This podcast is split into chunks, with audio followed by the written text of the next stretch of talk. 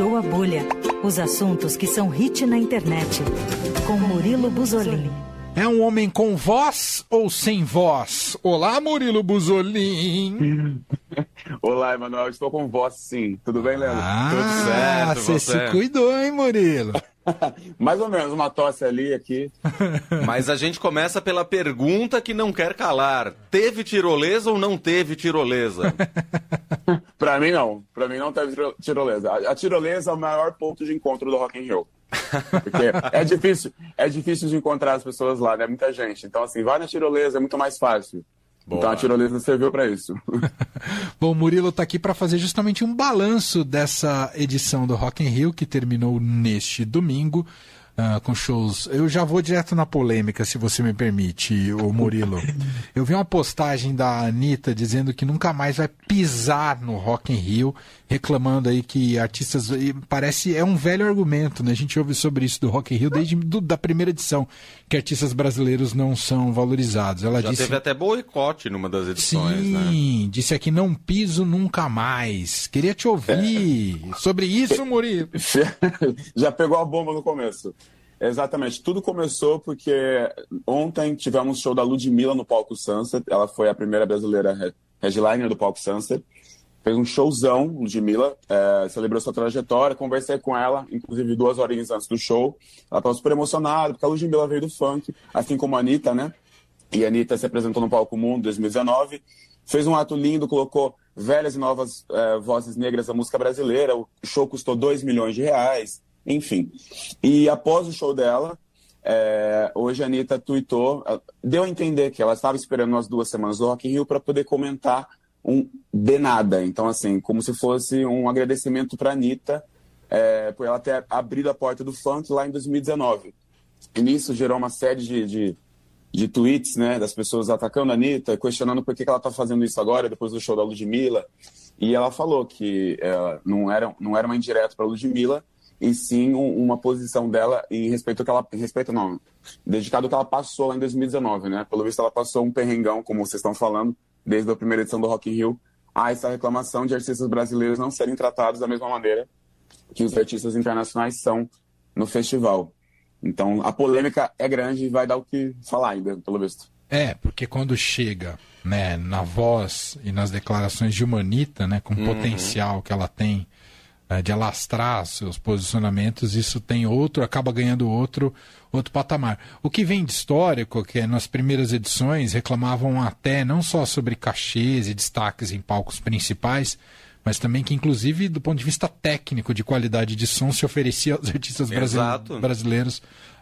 Estou uh, dizendo que uh, as reclamações, eu não sei se é a verdade, tá? Uhum mas que eles não eram bem tratados, inclusive na parte da produção do, do, do festival. E é, eu achei curioso a Anitta resgatar isso, porque uh, eu tinha entendido que isso era uma questão já resolvida, que era quase uma coisa do. uma história do passado do Rock in Rio, mas pelo jeito tem ainda alguma coisa que ficou, né? Algum, é, algo que, ela, que mexe. Ela citou, ela falou que ela só fez o Rock in Rio em Lisboa nesse ano por conta dos fãs portugueses que estavam esperando o show dela há muito tempo e que ela nunca mais pisa no festival. Mas toda essa treta começou após o show da Ludmilla. E Ludmilla e Anitta já tem uma, uma briga conhecida na internet de anos, né? Então, mas agora a polêmica virou essa, esses bastidores do Rock in Rio. Porém, o que está pegando, o que eu estou vendo aqui nas bolhas de redes sociais, é que vai virar uma briga de Ludmilla e Anitta, infelizmente. Eita, vamos ver, vamos é. acompanhar. Agora, Murilo, você tendo passado aí, você foi quase todos os dias, né? Ou foi todos os dias? Quase todos os dias. Inclusive, você falou do som. É, o que não teve esse ano, que queria muito destacar aqui, foi o que não teve esse ano foi qualidade de som, porque só tivemos problemas no som. É, problema no palco Mundo, que é o palco principal, problema no palco Sunset, o show da Evil Lavigne, o, o, o, o lado esquerdo do palco você ouvia completamente, o outro lado você não conseguia ouvir. A Glória Groove, quando eu cheguei para cobrir, eu estava cobrindo o dia da Glória Groove, no dia da, da, da Evil também, e você não via de longe, porque é para ouvir, né? Tipo assim, quando um palco tá tocando, o outro não toca. Então, uhum. assim, o som tem que ser alto e potente. E não tivemos esse som esse ano, não. Porque foi um problema que eu comentei, acho que na semana passada, né? No, na primeira semana de Rock in Rio. Eu falei que, que tivemos problemas técnicos e não foram resolvidos. Não foram resolvidos mesmo. E teve, acho que o maior problema do Rock in Rio, no geral, assim, não foi banheiro, não foi local, é, mobilidade, porque já é conhecida, né, para poder chegar lá mas foi problema de som mesmo. O que eu mais vi pessoas relatando foi problema de som, e eu achei bem, bem complicado. Não ouvir direito o show ali, se você não estivesse perto, você não ouvia. Bizarro. Mas tirando os perrengues ali de som, o que, que você destaca, desse, principalmente desse último fim de semana aqui, Murilo? Vamos lá, Coldplay, que eu acho que foi uma unanimidade, né, para as pessoas. Coldplay que tem o lance das pulseirinhas e aquilo encanta todo mundo, fica todo mundo chocado. E que lance é esse? É tipo festa de casamento que ganha aquela pulseirinha que brilha? É, é, tipo isso, uma pulseirinha um pouco mais tecnológica. Entendi. Não tão eles elementar quanto a de casamento. Ah. É, eles, de acordo com a vibração da música, os, o refrão e tal, ah. a, a, luz muda, a intensidade da luz muda também, é bem legal. Eu acho que é um espetáculo mais bonito de, de se ver em casa. É claro que é emocionante estar tá lá para quem é fã de Coldplay, mas assistindo de casa é bem impactante. Eu, eu tava com meus amigos em casa, e aí eu comecei a ver os stories de todo mundo querendo comprar ingresso pra Coldplay, depois de ver o show. Ah lá. Mas tá, tá tudo esgotado, mundo... tá tudo esgotado. Tá tudo esgotado. E eles vão fazer, eles vão praticamente virar brasileiros aqui, né? Tem tanto show aqui. É. Verdade. Tá mais que a temporada do. Da, como chama aquela peça de teatro que ficou Trair e Coçar e. É só é, começar, tá ganhando de trair e coçar já o Coldplay no Brasil. Coldplay, tá. Bom, além do Coldplay, tivemos Green, Green Day também, que tava todo mundo elogiando. Estava, Verdade. Eu, tava, eu tinha acabado de cobrir algum show e começou o Green Day. E assim, em 15 minutos fizeram de tudo, né? Levaram fã, teve pedido de casamento, foi energético do começo ao fim. É, além da Ludmilla também que eu comentei aqui, deu toda essa polêmica agora, que tá rendendo. A Maria Rita também fez um show lindo, samba no palco Sunset. A Ivete Sangalo, que sempre está no Rock in Rio, fez um show super legal, foi super elogiado também, deu uma procura nas redes sociais, se as pessoas estavam cansadas de Ivete Sangalo no Rock in Rio ou não, mas eu só vi elogios para Ivete Sangalo. É, tivemos a Avril Lavigne, que assim, mesmo muito estática, com um jeitinho Sandy de ser, paradinha no palco, a, a Avril fez um show, ela lotou o palco Sunset, lotou, lotou, porque a Avril, assim, é obviamente para estar no palco mundo, né? ela tem demanda para isso. Porém, ela levou muita gente lá, só não levou mais gente que a Ludmilla. Que a Ludmilla realmente lotou aquilo também. Uau! E por mais que eu, ela seja paradinha, a nostalgia das músicas antigas dela, da época de Malhação, né? Uhum. É, vibraram e o pessoal cantou letra por letra. Quem mais separei aqui? Dua Lipa. Dua Lipa, que era uma das mais esperadas. Foi ela que né? atrasou? A Dua Lipa atrasou 20 minutos, mas é que ela pediu, não sei como rolou isso na internet, que eu tava lá, mas ela pediu pro Multishow atrasar 30 minutos da, da live. Então, não foi ao vivo para a TV. O show começou minutos... 30 minutos depois, é. começou no Multishow. Tem, tem Ninguém entendeu nada, mas é. pelo que eu acompanhei na minha bolha, todo mundo reclamando. Uhum. Todo mundo tá reclamando mesmo. Eu fui ver as, as opiniões, estamos reclamando. Eu não entendi por quê. Tem várias teorias aí, mas enfim. Dua Lipa fez um show redondinho, ensaiadinho, todo mundo cantando, super animado, mas também não saiu na marcação do passo era uma interação aqui e ali, mas tudo muito certinho, sabe? Uhum. Você faz um show certinho, cronometrar. Eu acho que dos shows desse final de semana, destaquei esses, os que eu considerei bons. E o, o foi, foi, foi na sexta-feira? Ah, não, foi antes, na outra semana, o Maneskin? Foi, na semana passada. Foi na semana... Não, foi quinta-feira. Foi quinta-feira, quinta porque era um show aguardado, não foi, o, o Murilo? Desculpa, não foi o quê? Era um show aguardado, não era? É, porque assim, o Maneskin todo mundo conhece, infelizmente, por uma, uma música só, né? Que é Begging.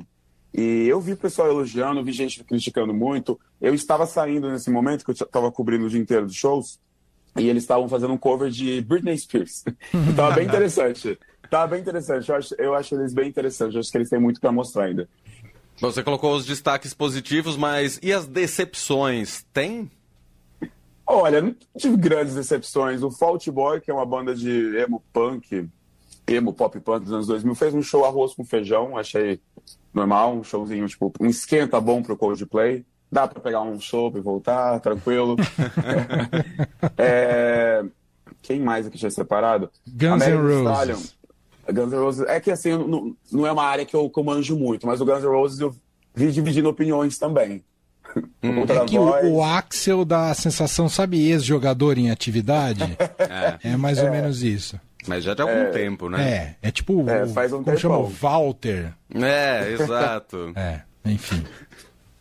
A, a Mega de Stallion, que é uma rapper que eu não sei se ela me empolgou muito o pessoal, não. Eu fui ver os trechos do show.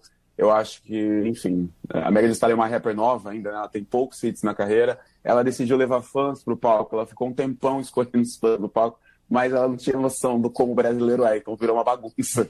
Eles não, sa não saíam dali por nada, durou uns 30 minutos aquela bagunça, tirando foto, enfim. É, separei aqui, são esses, eu acho, não teve nenhum assim muito. Ah, eu, eu, fui, eu, eu fui muito atacado na internet, mas assim, eu fui sincero, foi o show da Jessie J, fiz uma análise pro Estadão, que ela cantou no palco Sunset, também é uma das mais esperadas, mas ela faz muita firula ao vivo, é tudo com pausa. A pessoa quer mostrar que ela tem muita voz em todas as músicas e fica parecendo aquela prima que canta bem no karaokê. e aí eu acho assim, ela ótima, o star quality dela ótima, ela canta muito bem, ela se apresenta muito bem, porém ela quer ficar provando isso a todo tempo. Então, assim, Entendi. é meio complicado, meio irrita. É, bom. O Rock in Rio que já volta ano que vem em São Paulo com outro nome, né? O uhum. The Town. Cê, cê, The Town. Tem, você deve seguir a mesma linha? Você tem alguma informação sobre o festival em São Paulo, Murilo? É, a única coisa que eu sei é que é setembro, teremos a Isa já confirmada. Criolo. E, o Criolo, e também vi um, um, uma, uma, um possível nome para Nicki Minaj. Nicki Minaj é uma rapper bastante conhecida também. Mas não tem nada certo ainda. Eu acho que eles estão esperando, eles estão esperando o Rock in Rio agora abaixar para começar a divulgar em massa. Uhum. O Detal, né? Mas por enquanto não tenho, não tem nem teoria aqui para te passar. Que vai, no, vai ser no Autódromo de Interlagos, onde já é o Lola Palusa. Exato. Né? O mesmo espaço. É. Uh, talvez tenha uma competição aí de quem organiza melhor, que é um, digamos, o Medina Ah, é completamente obstinado por esse aspecto. Diria até mais do que montagem de line-up. É, eu acho que o line-up vai ser. Eu acho que ele precisa ser, né?